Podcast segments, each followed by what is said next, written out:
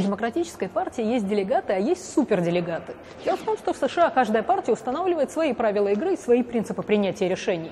Демократическая партия, чтобы сделать приятнее своим наиболее выдающимся членам, делает их суперделегатами, которые могут голосовать по зову сердца, а не на основе волеизъявления однопартийцев.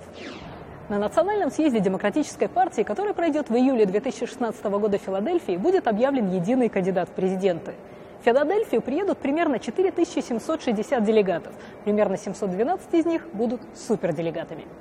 Суперделегаты Демократической партии – это партийные лидеры, бывшие и действующие президенты и вице-президенты США, лидеры Конгресса и Сената, глава Национального комитета Демократической партии, губернаторы штатов и мэр Вашингтона – члены обеих палат Конгресса, лидеры организаций Демократической партии в Штатах, избранные члены Национального комитета Демократической партии.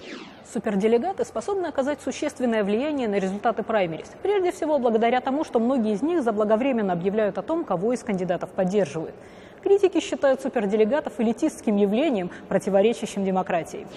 Крэг Холман, лоббист. Суперделегаты подрывают принцип «один гражданин, один голос». Это антидемократично.